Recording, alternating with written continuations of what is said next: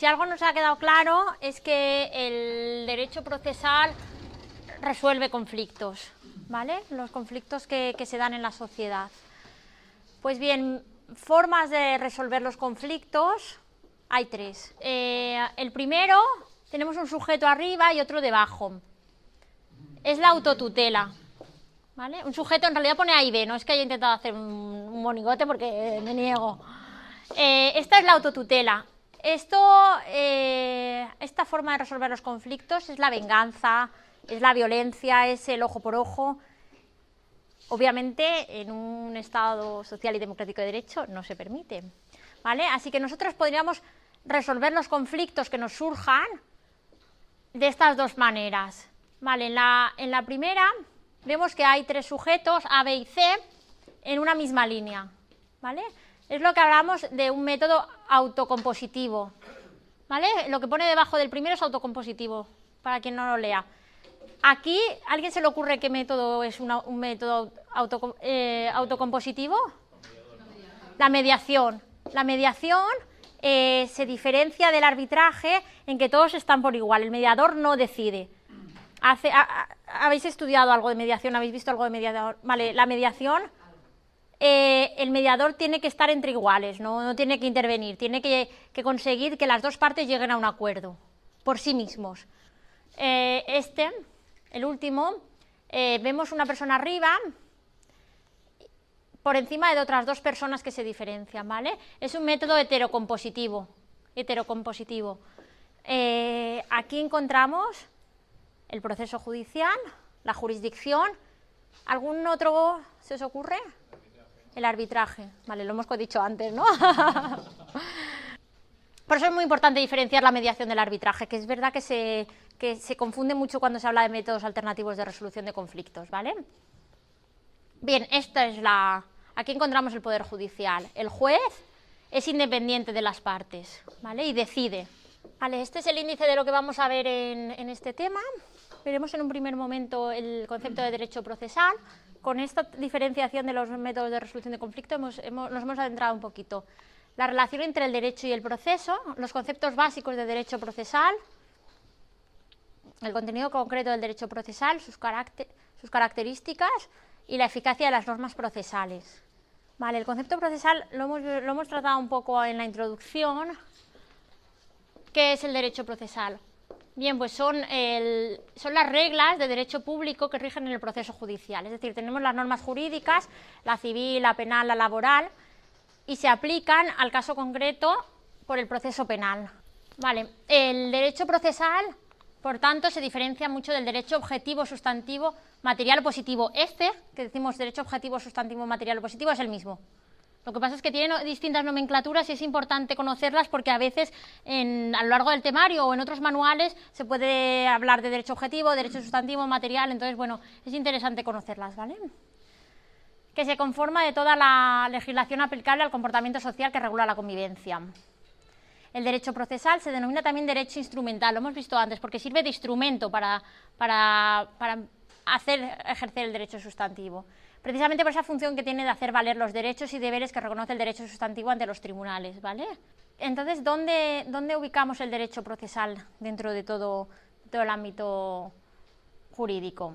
Vale, pues como hemos visto, el derecho procesal utiliza el derecho sustantivo en el proceso judicial, siempre, siempre, siempre respetando los derechos fundamentales. Los derechos fundamentales los habéis visto mucho en derecho constitucional, ¿cierto? Vale, eh, son la base de nuestro sistema jurídico, los derechos fundamentales, siempre. No, no, bueno, lo habéis visto también en, en igualdad, en filosofía, ¿vale? Se puede, ah, vale, lo veis más adelante. Vale, se pueden limitar, pero nunca se pueden vulnerar. ¿Vale? Los derechos fundamentales vienen recogidos en la Constitución. El marco jurídico debe ser estable, es decir, tienen que existir unas reglas procesales y sustanciales que de antemano nos den, nos ofrezcan una situación de qué va a pasar. No, no podemos tener un derecho procesal que, o sustantivo que, que funcione, depende del caso. ¿vale? Eso, eso ocurre en regímenes totalitarios, pero no, no se puede permitir en un Estado democrático de derecho. ¿vale? Y por supuesto el derecho procesal sirve para esto, para resolver controversias siempre. Vale, los conceptos básicos del derecho procesal son tres. Acción, aquí pone acción, ¿vale? Aquí pone jurisdicción y proceso. Son las tres bases del derecho procesal. La acción, bueno, empezamos por jurisdicción, ¿vale? La jurisdicción es uno de los poderes del Estado. Lo conforman jueces y magistrados que deben juzgar y ejecutar lo juzgado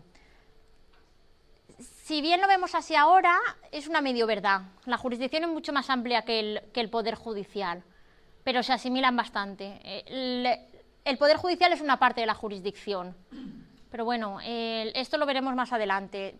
Pero para tener un poco claro, la jurisdicción podemos, podemos equipararlo en este momento al, al Poder Judicial, ¿vale?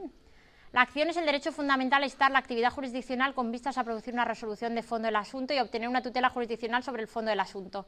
Vale, la acción es el derecho que todos tenemos a acudir a los juzgados, a acudir a los tribunales. Todo ciudadano puede acudir a los juzgados, ¿vale? Y se hace por medio de la acción. Y, no depende de medios económicos, para eso está la justicia gratuita.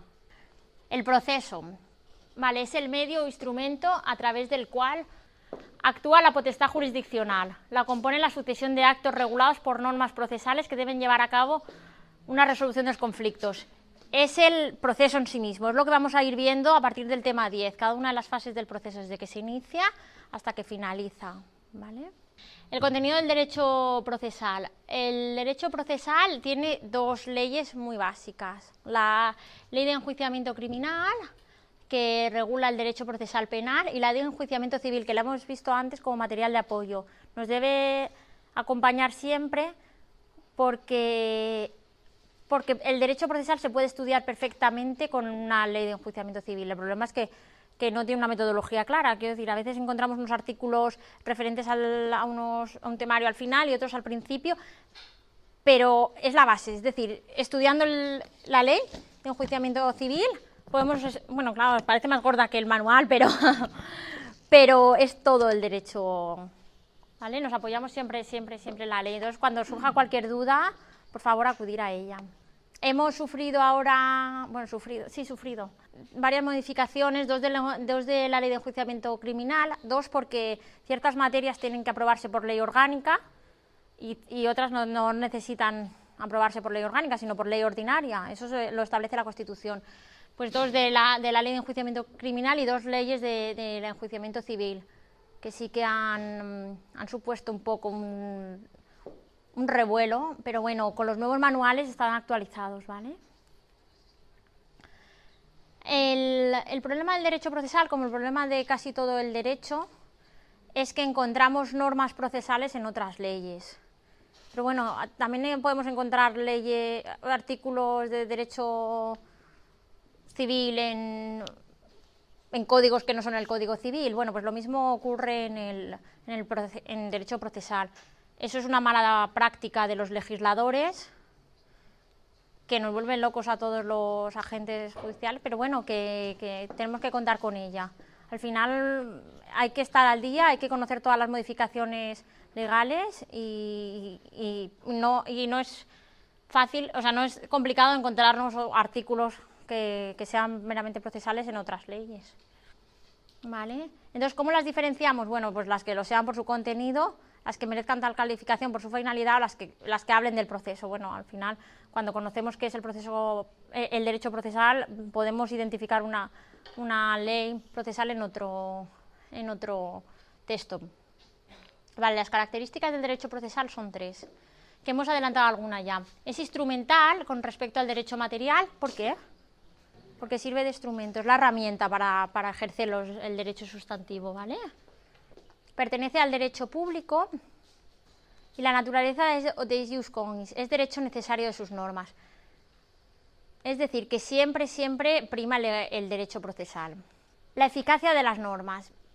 Bien, la eficacia temporal implica que la, por regla general es irretroactivo, es decir, que la, norma que se aprueba hoy, 12 de febrero, no podrá aplicarse a, procesos iniciados con anterioridad o finalizados con fecha anterior. Pero esto tiene una excepción clara y la encontramos en el derecho, penal. Las normas procesales que sean pro reo, que sean favorables al reo, sí que podrán ser irretroactivas. Esto realmente es derecho procesal, pero bueno, es importante conocer que, que sí, sí, rige la retroactividad en, el derecho procesal penal, ¿de acuerdo? No, no, no, son siempre irretroactivas. Sí. ¿Y, ¿Y qué ocurre con los procesos judiciales ya iniciados? Es decir, si nosotros tenemos una demanda de divorcio que inició, bueno, los procesos judiciales son lentos, lentos, lentísimos, para iniciarse y, para desarrollarse, para las sentencias son muy lentos. Así que puede ser que no, bueno, en el divorcio es diferente, pero bueno, que se alargan en el tiempo. Entonces es, cierto que podemos haber iniciado una demanda hace tres meses y tener una reforma hoy, entonces nuestro proceso judicial aún está en, en curso. ¿Nos afecta o no nos afecta? Bien, eso depende de cada, de cada modificación legal.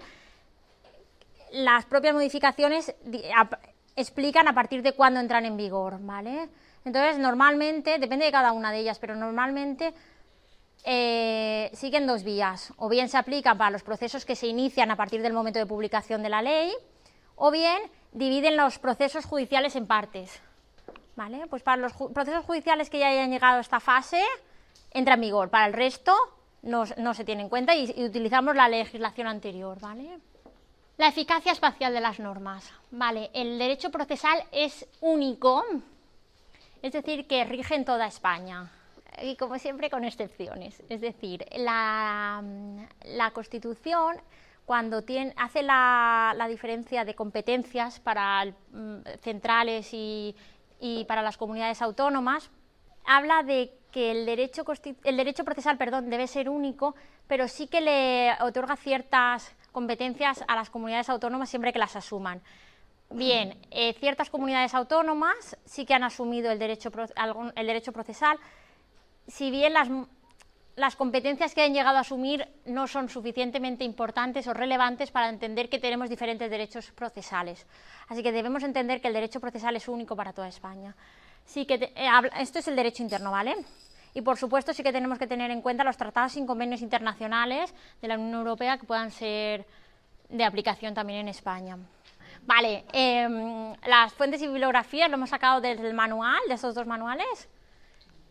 El glosario, estos, vale, esto aparecerá en cada, en cada uno de los temas. Son términos que conviene que se tengan, que se escriban aparte y se definan. Si conseguimos definir cada uno de estos temas, comprenderemos mucho mejor la materia. Entonces es cierto que a veces cuando se, ven, eh, se ve el tema, sí, bueno, el derecho procesal o la jurisdicción es X, la acción, el proceso, si en una libreta eh, apuntamos cada uno de los términos que aparecen en los glosarios de cada tema, los definimos, nos va a ser, mucho más sencillo estudiarlo al final, ¿vale? Así no hay que acudir al tema y bueno, sí, habrá que estudiar cada tema, pero bueno, teniendo claros los conceptos es algo muy importante en derecho procesal, ¿vale?